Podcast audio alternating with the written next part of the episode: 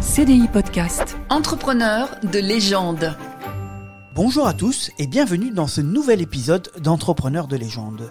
Comme d'habitude, je suis Michael Icard, journaliste pour CDI Média et j'ai avec moi Sylvain Bersinger, économiste et auteur de la série de livres Entrepreneurs de légende. Bonjour Sylvain. Bonjour Michael. Tu vas bien?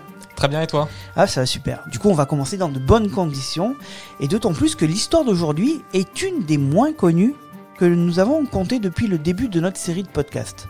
Les deux entrepreneurs Paul Delorme et Georges Claude sont des chimistes qui ont réussi à révolutionner technologiquement le XXe siècle mais en restant relativement discrets.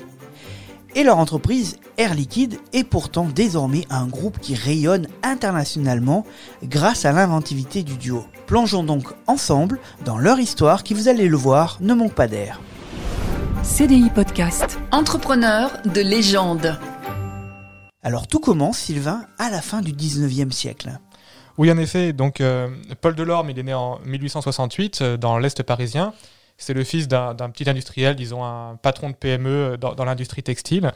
Et donc Georges Claude, il est né quant à lui en, en 1870 à Paris. C'est un, fils d'un instituteur, donc euh, du- d'une famille euh, globalement euh, plus, plus modeste que, que celle de Paul Delorme. Ce, ce sera important pour la suite.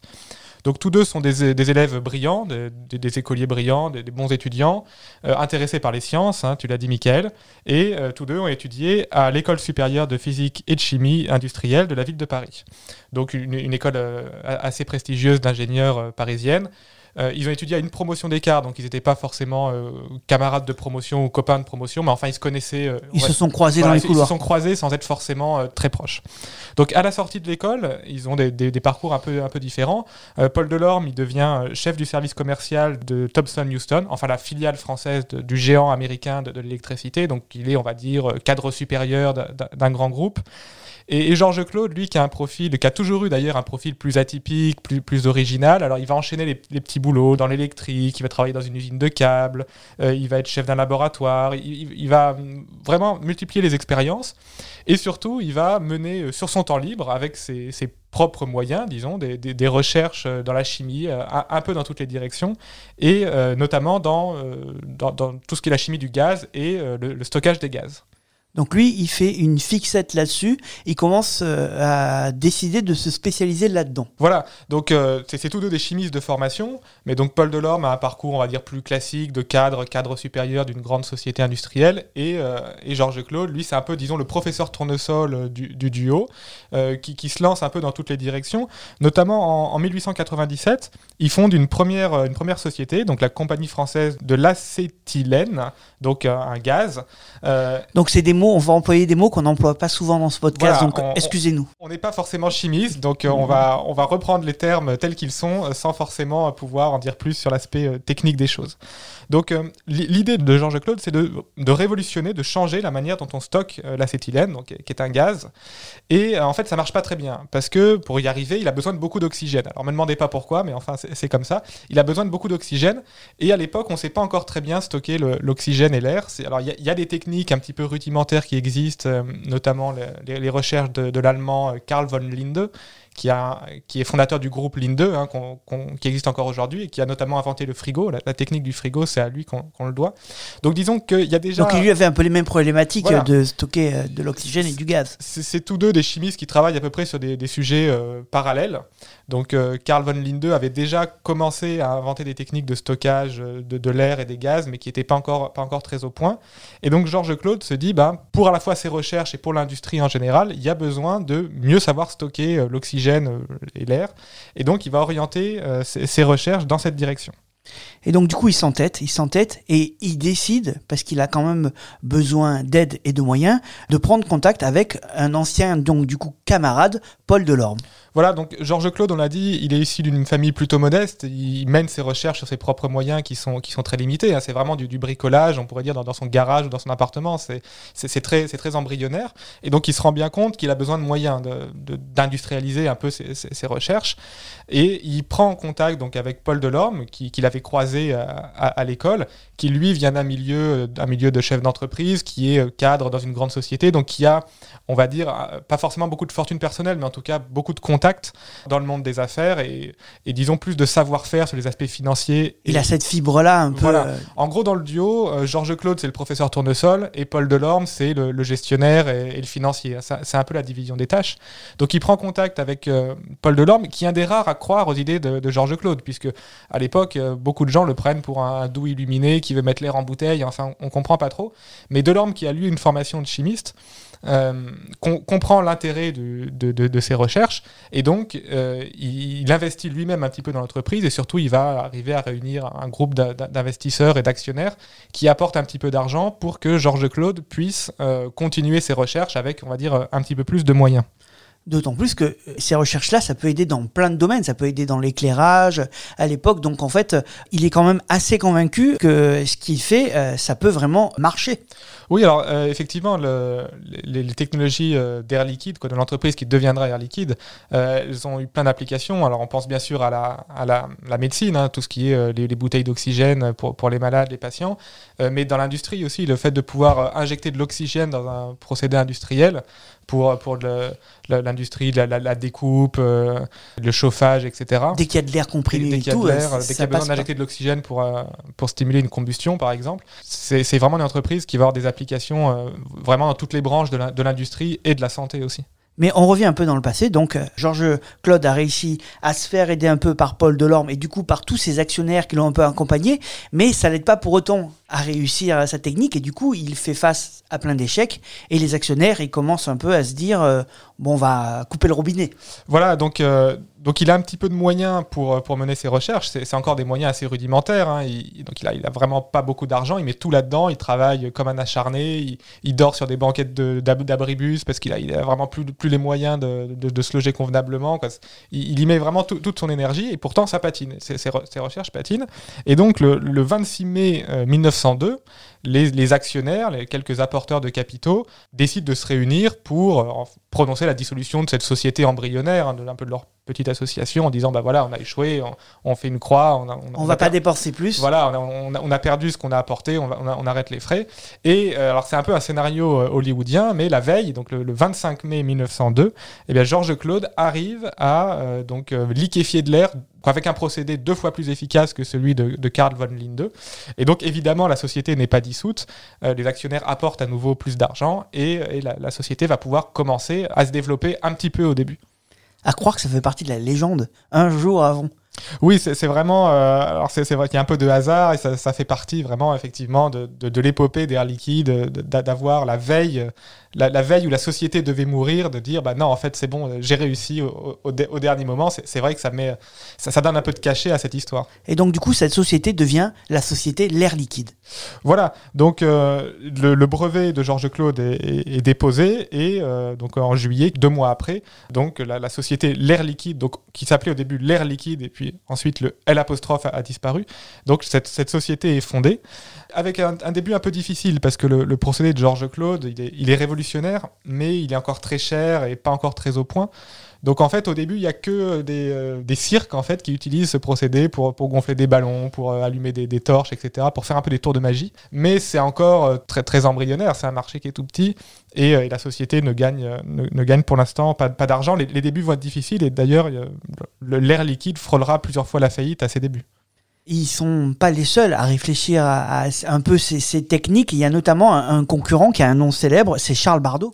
Oui, en effet. Donc il y a le concurrent allemand dont on a déjà parlé, Karl von Linde, et il y a Charles Bardot, qui, euh, qui était un industriel euh, donc dans, dans ce même secteur de, de la chimie et, et des gaz, donc qui est, qui est le, le grand-père de la célèbre Brigitte Bardot, en effet. J'ai envie de dire qu'il y a encore un petit coup du destin, puisque en 1905, Georges arrive à apporter une amélioration qui sera décisive. Oui, donc euh, Georges Claude, il continue à travailler sur son processus et il parvient en 1905 à franchir un nouveau cap. Et donc là, il parvient vraiment à liquéfier de l'air de manière, on va dire, industrielle, à, des prix vraiment, vraiment plus bas. Et donc c'est là que la société va vraiment se développer. va- on, va, on va dire qu'elle est vraiment lancée sur, sur ses rails.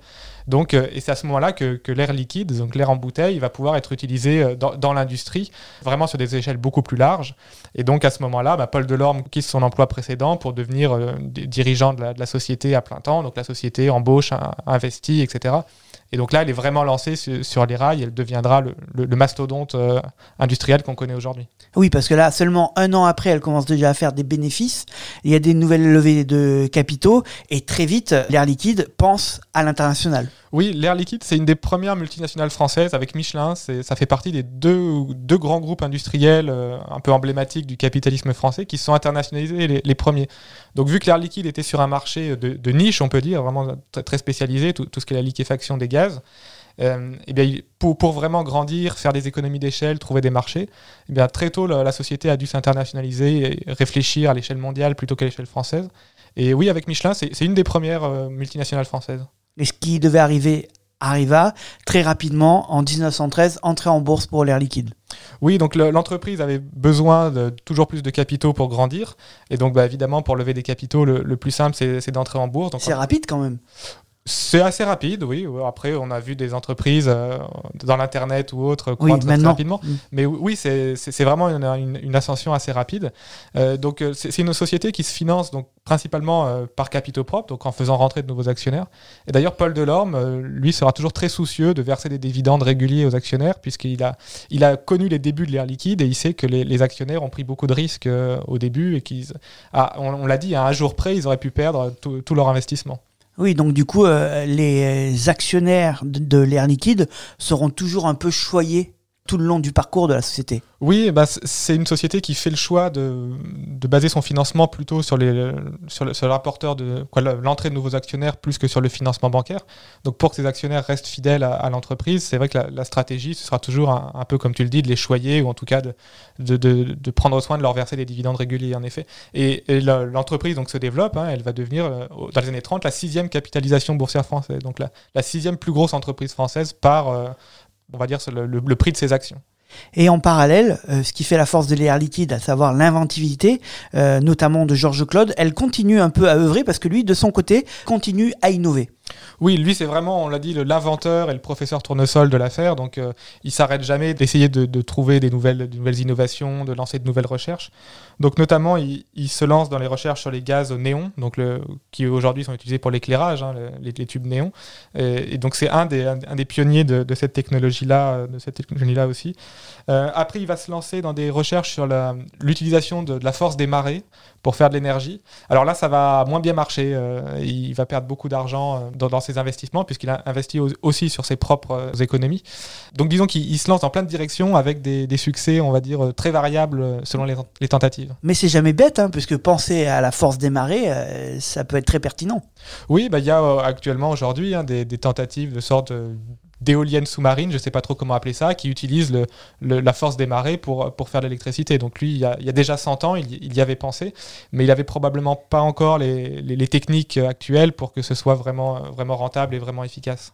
En tout cas, grâce à l'inventivité euh, de la société, il faut savoir que Georges Claude et l'Air Liquide vont se distinguer pendant la Première Guerre mondiale.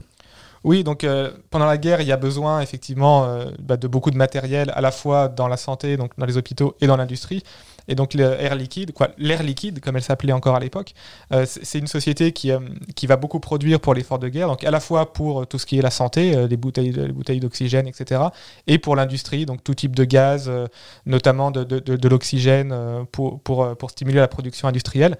Et les, fondateurs vont être d'ailleurs décorés à la fin de la guerre pour leur contribution à à l'effort de guerre? Oui, donc ils sortent de la guerre plutôt grandis et l'entre-deux-guerres euh, va connaître un développement constant de la société. Oui, donc la, société, euh, elle, euh, elle s'étend, on a dit, à l'international. Elle continue son, son, implantation dans le monde entier, en tout cas dans tous les pays euh, industrialisés. Et, en France, elle grandit également. Et donc, on l'a dit, hein, dans les années 30, c'est la sixième capitalisation boursière française. Donc, c'est vraiment. quoi, c'est toujours un fleuron, mais à l'époque, c'était une entreprise qui, relativement au reste de l'économie française, était encore plus grande et encore plus prospère qu'elle ne l'est aujourd'hui. Mais l'entre-deux-guerres, c'est aussi le début des controverses. Oui, alors les, controverses, c'est vrai que notamment quand il s'agit de Georges Claude, on, peut, difficilement y échapper puisque Georges Claude a, développé dès les années 30, on va dire, une, sympathie affichée pour les régimes nazis et, et fa- et fascistes. Et notamment pendant la guerre, il sera un ardent euh, défenseur du régime de Vichy euh, et même jusqu'à pratiquement la fin de la guerre, jusqu'en 1944. Il continuera à crier qu'il souhaite la victoire d'Hitler, etc. Paul Delorme, lui, était euh, moins sympathisant de ces idées-là, mais il a quand même occupé des, des- des postes importants. importants Ah à oui, c'est ce qu'il faut dire, hein, c'est que même pendant la guerre mondiale, euh, euh, les fondateurs de l'Air Liquide ont eu des rôles très ambigus. Oui, alors euh, disons que Georges Claude, il n'y a pas trop d'ambiguïté, puisque lui, il a toujours été euh, un sympathisant euh, nazi affiché et revendiqué. Paul Delorme, je dirais que lui est peut-être un, petit peu plus ambigu en effet, puisqu'il n'a jamais clairement affiché d'opinion d'extrême droite, mais bon, il a, clairement travaillé avec Vichy main dans la main. Donc, oui, Paul Delorme est un peu plus ambigu en effet. Mais à la libération, pourtant, l'Air Liquide évite en fait la catastrophe. Oui, alors contrairement à par exemple Renault qui a été nationalisé parce que le Louis Renault avait été un, collabo notoire. Donc l'air liquide évite la nationalisation, euh, notamment parce que, donc on l'a dit, Paul Delorme était un petit peu, euh, un petit peu ambigu. Donc d'un côté il avait travaillé, travaillé avec Vichy, d'un autre côté l'air liquide avait donné aux Alliés des, informations sur la production industrielle allemande, notamment quelle, quelle commande l'industrie allemande passait à l'air liquide, ce qui permettait de savoir les, les, projets industriels que développaient les, usines allemandes. Donc euh, Paul Delorme, vu qu'il avait un peu un pied à Vichy et un pied du côté des Alliés, euh, il a réussi à la Oui, c'était libération. c'était euh, un peu un résistant. Il avait un double rôle, une a- double a- casquette. il avait un peu les- un pied dans les deux camps, on va dire. Euh, C'est difficile de savoir quelles étaient précisément ses opinions, mais vu qu'il avait un peu un pied dans les, dans les deux camps, et aussi il avait évincé Georges Claude dès les années 40 euh, de la direction de l'entreprise, donc il a réussi à, à éviter à son entreprise d'être nationalisée. Euh, Georges Claude a failli être exécuté, a failli être condamné à mort. Euh, il a été condamné à la prison à perpétuité, et puis ensuite cette peine a été, a été abrogée. Mais bon, Ge- Georges Claude a fini sa vie dans la, on peut dire dans la, dans la modestie, en tout cas même presque dans la pauvreté. Alors, il subsistait avec un peu d'argent que, que Paul Delorme et son fils lui donnaient, mais, euh, mais il s'est jamais remis de, de, de cet événement-là, en effet. Il n'empêche que après la guerre et donc la survie de la société, ce n'est pas parce qu'il y avait plus Georges Claude que la société a arrêté la poursuite de ses innovations. Voilà, euh, donc il y a eu euh, d'autres d'autres ingénieurs qui ont été embauchés. Alors, euh, Paul Delorme a laissé la direction de l'entreprise à son fils Jean, et euh, Air Liquide a continué à innover dans plein de domaines. Donc, on peut on peut citer les, les bouteilles d'oxygène pour les plongeurs, notamment avec un, un partenariat euh, avec Cousteau. Euh, donc, ils ont tous deux amélioré les techniques euh, de compression de l'air pour, pour les plongeurs. Ils ont inventé un des premiers scaphandres vraiment autonomes comme cela? Oui, alors les scaphandres existaient déjà, mais ils ont grandement amélioré la technique, euh, donc à la fois sur les scaphandres, sur le stockage de l'air. Et donc c'est vrai qu'ils ont permis euh, de, de faciliter la, la- la découverte des fonds marins euh, et, et l'amélioration de, de toutes ces technologies. Mais il n'y a pas que dans les fonds marins qu'ils ont continué d'innover. Oui, alors ils ont innové dans tous les, dans beaucoup de directions. Ils sont toujours restés un peu fidèles à leur cœur de métier, qui est le gaz, mais ils se sont orientés dans différentes, euh, dans différentes directions. Donc tu parlais des fonds marins, on peut aussi parler de l'espace, puisqu'ils ont notamment fait les carburants des, fusées Ariane. Euh, et après, ils ont aussi essayé d'innover dans d'autres directions avec plus ou moins de succès, donc sur le stockage du gaz naturel, par exemple, euh, à Lac, suite à la découverte des, gisements de gaz de Lac. Alors là, leur, technologie n'a pas été retenue. Ils ont essayé de se diversifier un peu au-delà de leur cœur de métier dans le nucléaire, mais ça n'a pas marché non plus. Donc effectivement, c'est une entreprise qui a continué à être, à être innovante et à lancer des projets, mais avec des succès, on va dire, euh, mitigés. Des fois, ça a très bien marché et des fois, des fois beaucoup moins. Néanmoins, dans leur réussite, tu l'as dit, ils ont quand même réussi à vraiment aider euh, le succès de la conquête spatiale et de la conquête euh, sous-marine. Oui, donc à, force de se diversifier un peu dans, dans tous les sens, ils ont, ils ont permis beaucoup d'innovation.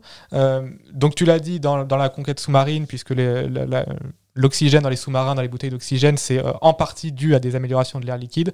La fusée Ariane, c'est aussi en partie dû à, à des technologies d'air liquide. Et après, il y aurait beaucoup d'autres euh, innovations qu'ils ont lancées qui seraient très longues et très techniques à expliquer, donc on va pas s'y risquer. Mais euh, dans l'industrie, dans la santé, ils ont, c'est vraiment une Dans entreprise l'armement aussi. dans l'armement, c'est vraiment une entreprise qui, dès le début, a été orientée vers l'innovation et qui l'est toujours aujourd'hui.